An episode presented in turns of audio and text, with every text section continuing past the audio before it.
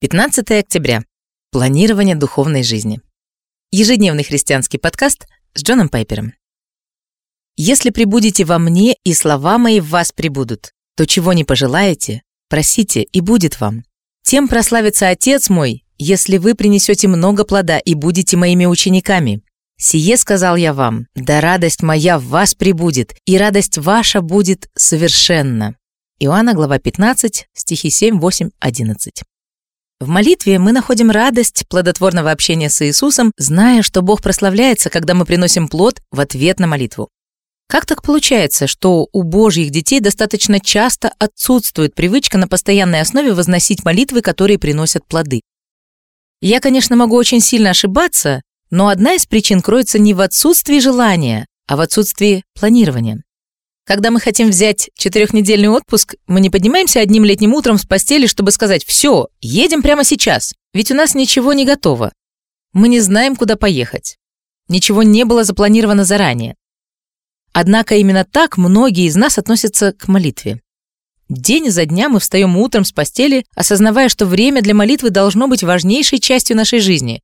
Но каждый раз нам что-то мешает. Мы не знаем, куда податься. Ничего не было запланировано заранее. Вечно не хватает времени. Или нет подходящей обстановки. Мы не знаем, с чего начать. Но мы все прекрасно понимаем, что отсутствие планирования не приводит к прекрасному опыту чудесной молитвы, которая льется из нашего сердца и переполняет нас спонтанными переживаниями. Противоположность планирования – привычка. Если мы заранее не спланируем отпуск, то, скорее всего, просто останемся дома и не будем отходить от телевизора. Пущенная на самотек духовная жизнь без планирования неизменно теряет свою жизнеспособность, в то время как мы должны мчаться и бороться. Чтобы увидеть плоды обновления нашей духовной жизни, необходимо ее планировать.